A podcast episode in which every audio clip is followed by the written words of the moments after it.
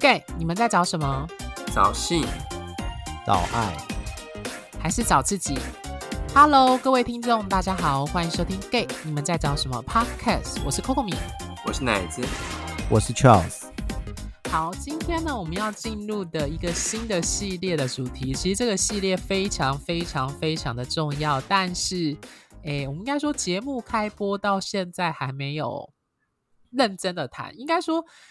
最初有几集的确有谈，刚好是我们主持人遇到那样子的状况，比如说我跟前男友分手，那个时候在讨论说为什么我害怕在关系中表达生气跟愤怒，那个的确跟所谓的分手的议题有关。那所以今天呢，因为呃 Charles 刚好等下会请他解释，就是为什么我们今天要进入这个新的系列，这个系列有一点点。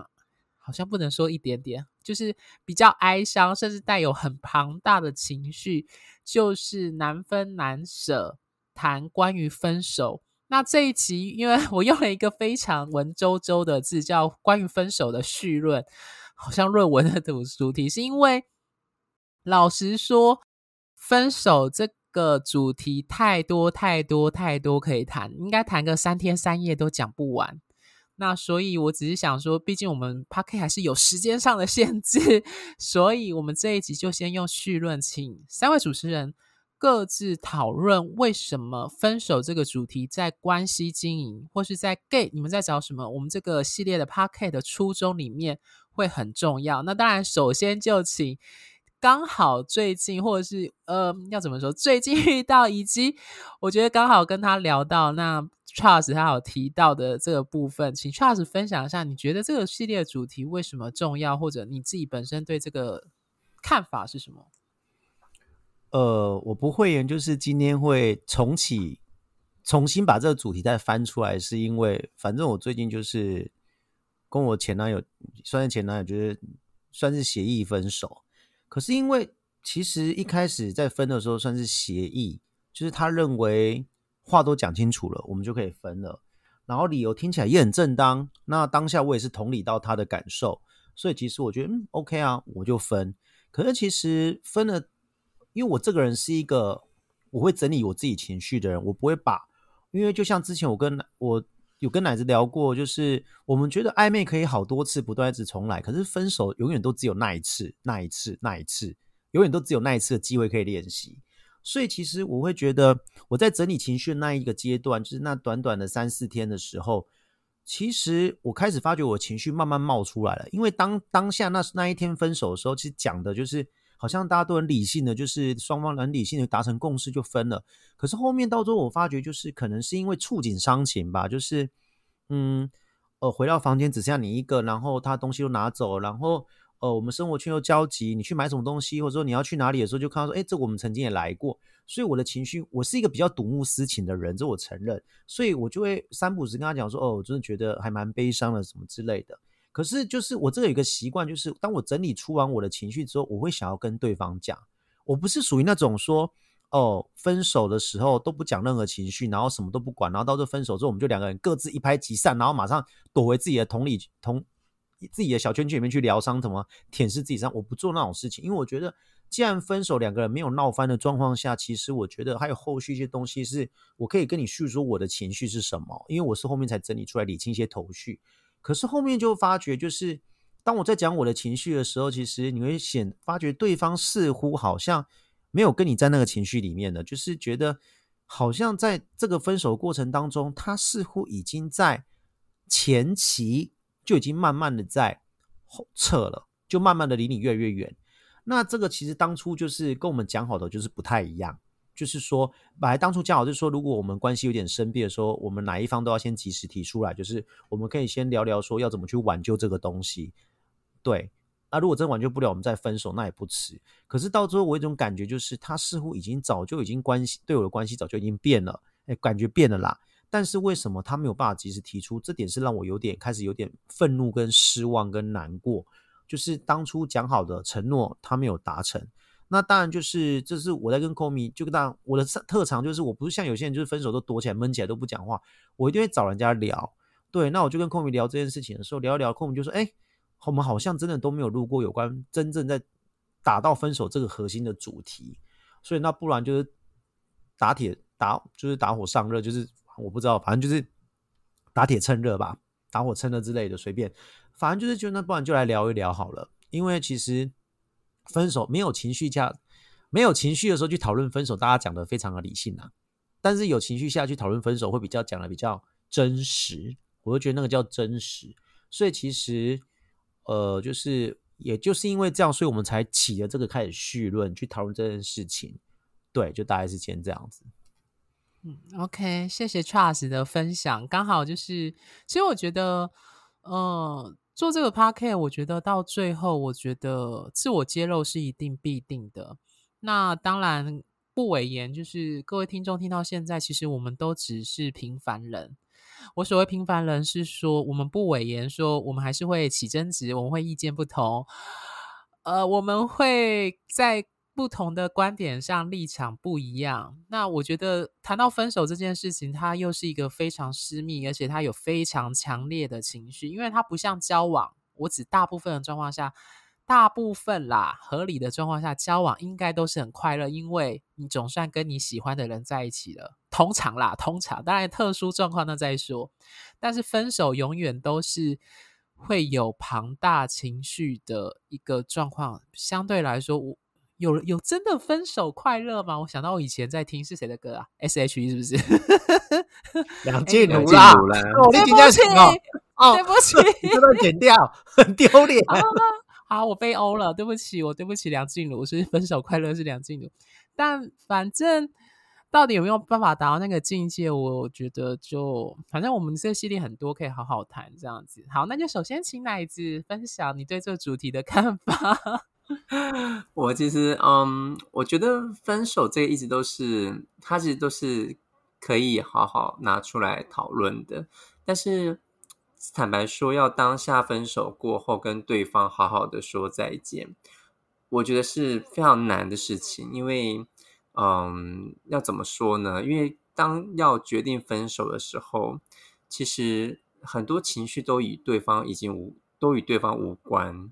所以，我觉得要如何来处理分手，或如何去讨论分手这件事情，它其实是蛮困难的。因为好好的说再见，一直都是一个理想，我觉得是理想。因为很难好好的说再见，所以我觉得，如果是要我来谈分手这件事的话，我会会比较着重在于如何跟一段关系或一段感情好好的去说再见，而这会是我在谈到这个主题会想到能够好好聊的地方。因为我相信分手是一门艺术，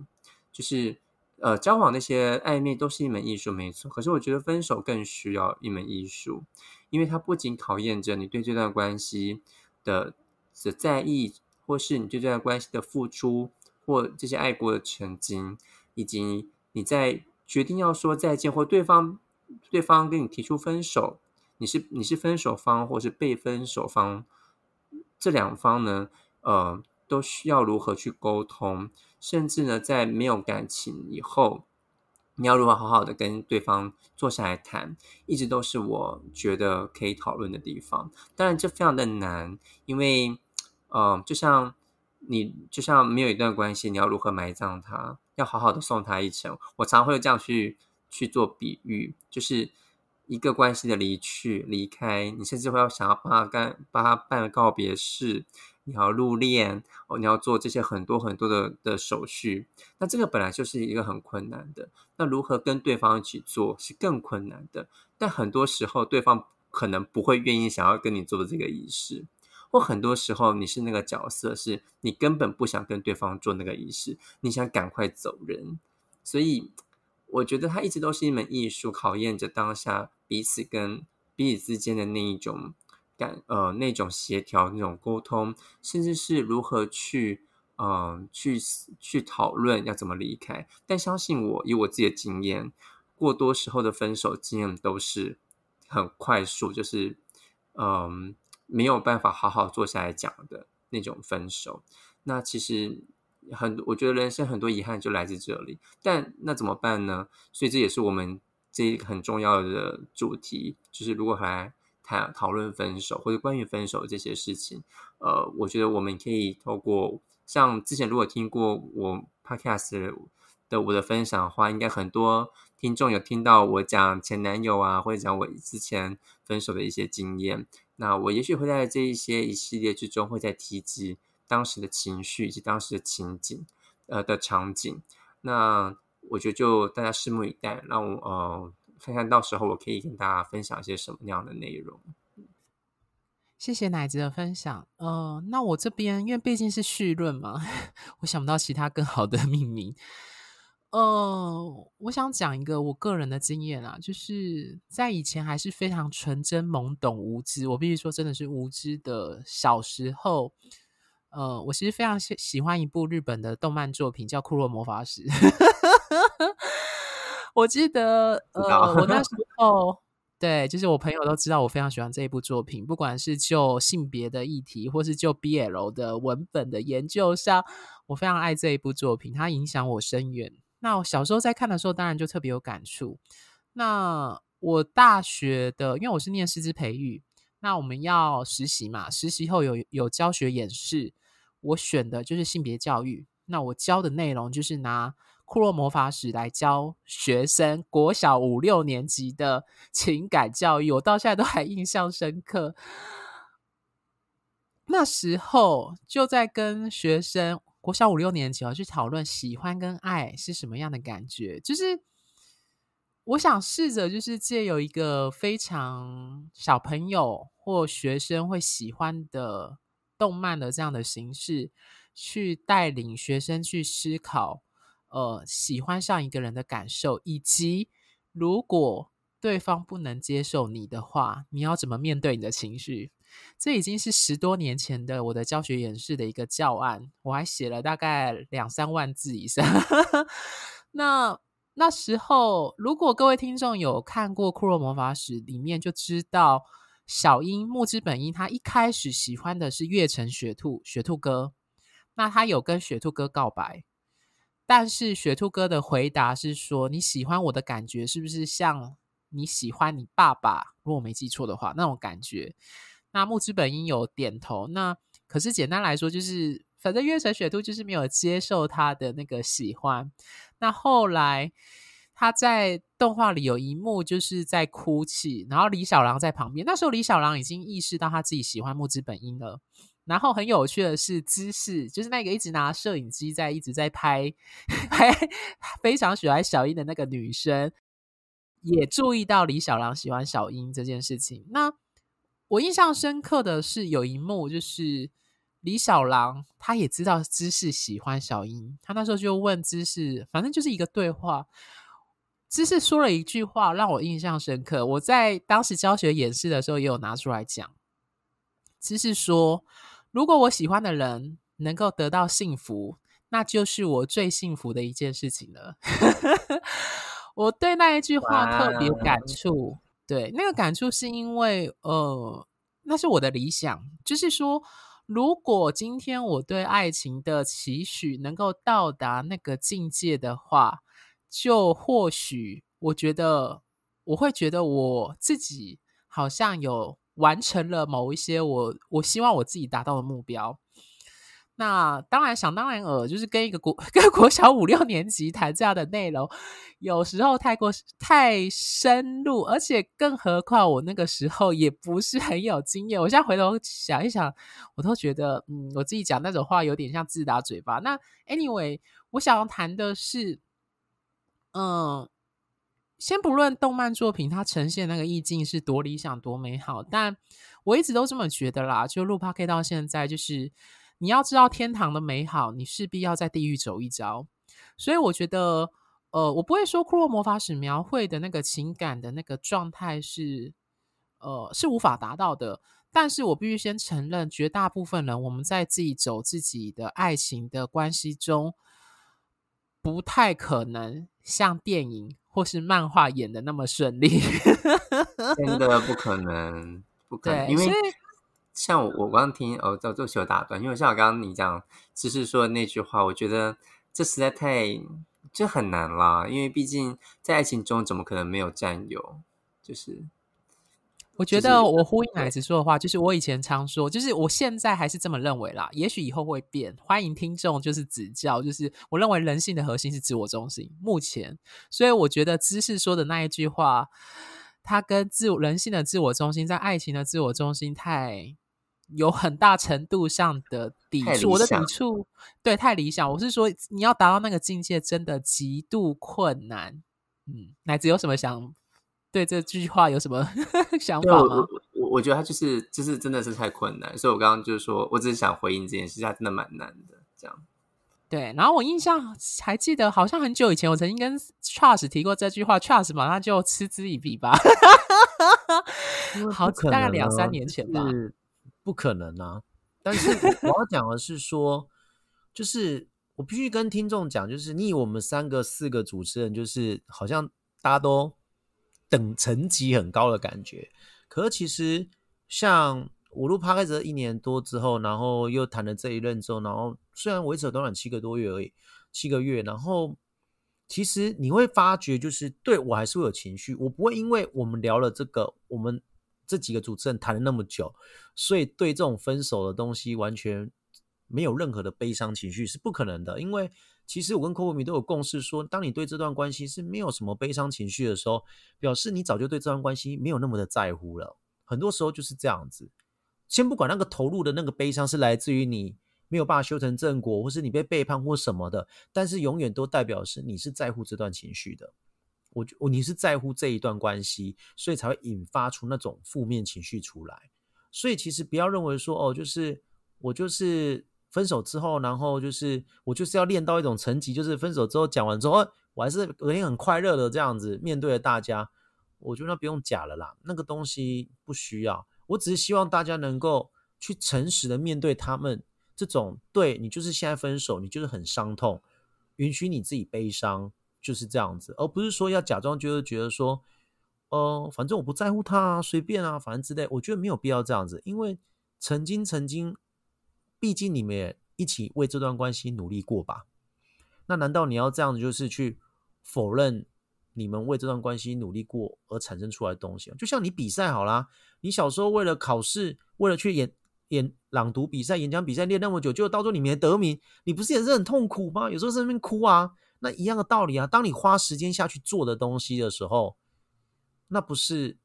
没有没有得到你想要的期望的时候，其实你我们都会难过的。我觉得是不要做这种，不要不要去否定自己这种负面的情绪。所以其实我觉得我们做这种这一这一系列这种分手这种东西，不是要跟你讲要变得道高深，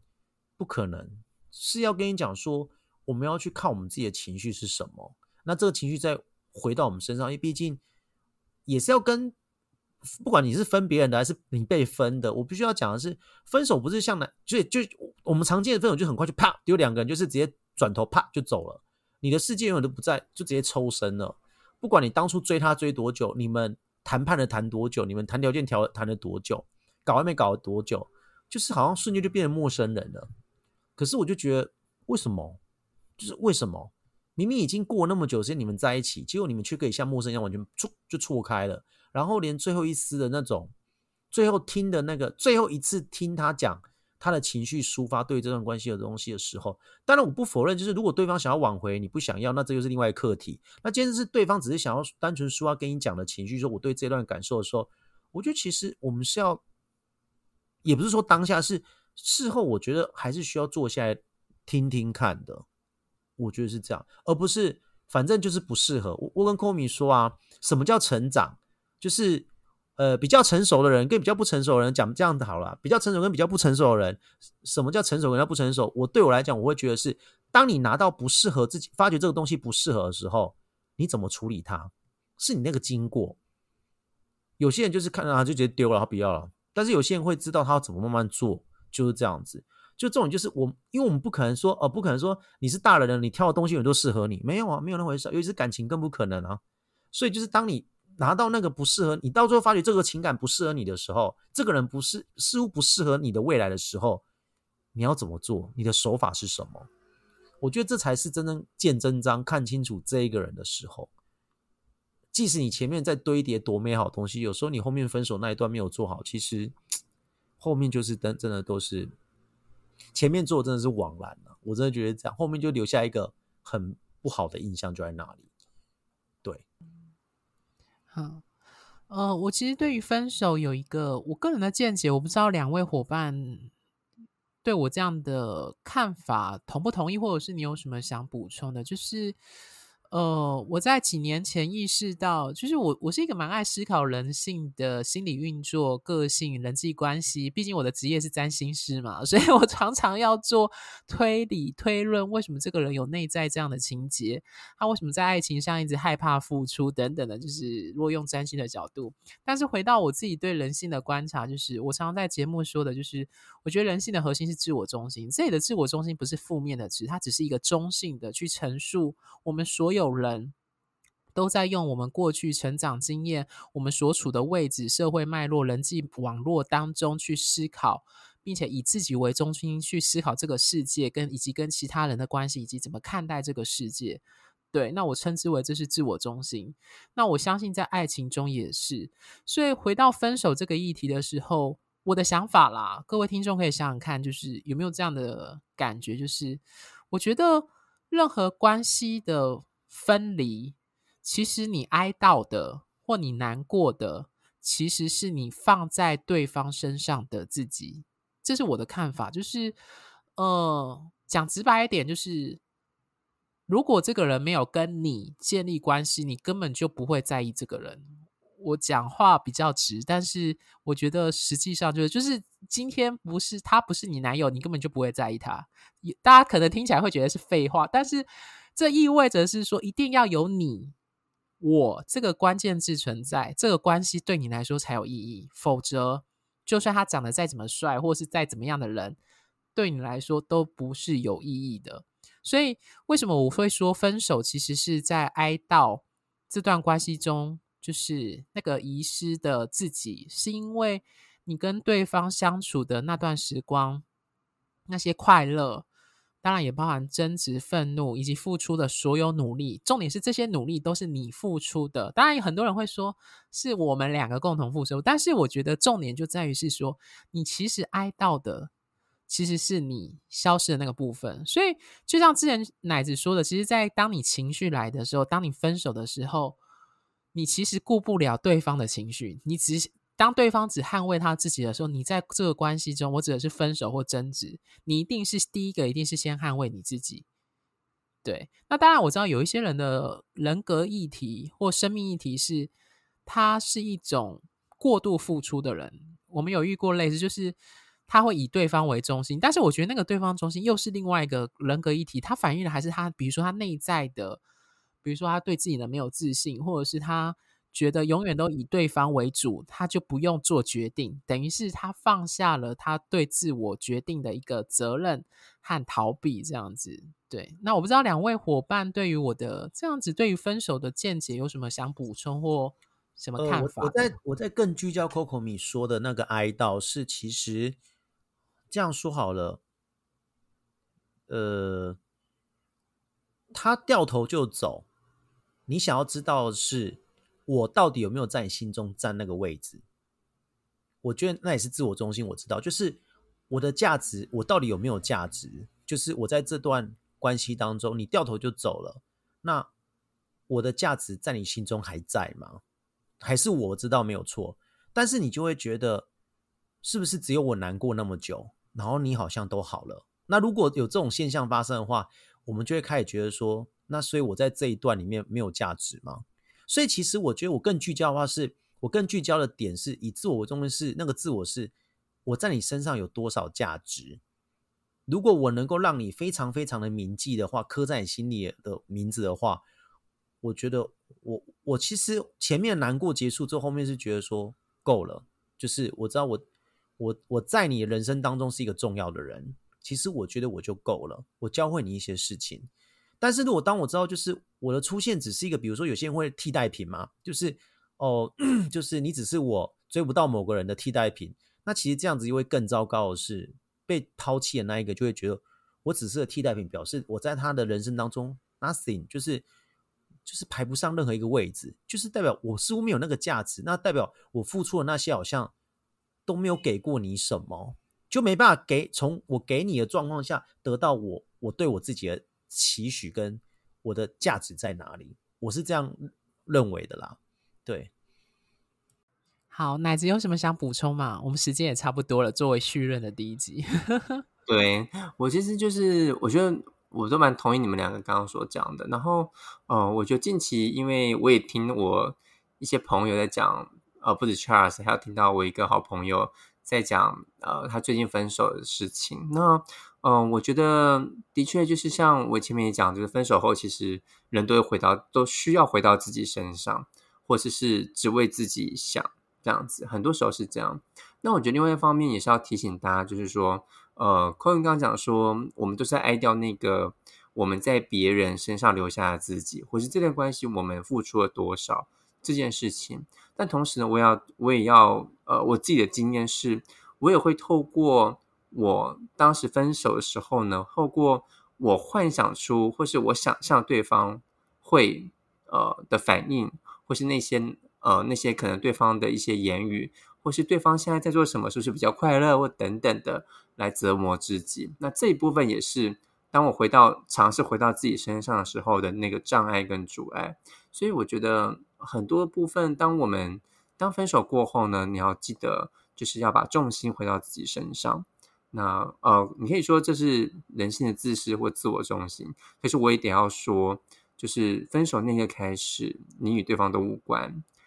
彼此都无关，所以呢，把情绪呢回到自己身上，把专注力回到自己身上。那也要知道，在这过程之中，你可能会有很多的猜想，会有很多的事情，会很多的冲突等等都好。但是要记得，一定要把自己的情绪、把自己的的想法、把自己这件事情放在首位。但当然，也不是不是因为要去，不是因为做什么事都是只为了自己，或是。我们可以去有理由去伤害别人，不是，而是要记得回来安抚自己的情绪跟自己的状况。所以我说，回到自己的重点来自于那个地方。那有些甚至后面后续的，我觉得我们也许在其他集中可以再细部讨论。好，谢谢奶子。我最后只想补充一件事，就是那个回到自己。简单来说，就是当你分手，你会发现原本共同的时间、共同的互动，甚至是居住的空间、使用的物品，全部都要拆掉。那个那个强烈的影响，不单单只有情绪，它是一种设计。如果你又有同居很紧密的关系的话，那个等于是好像硬生生的把粘在你身上的某块肉拿掉。当然，这个比喻有点夸张，但是，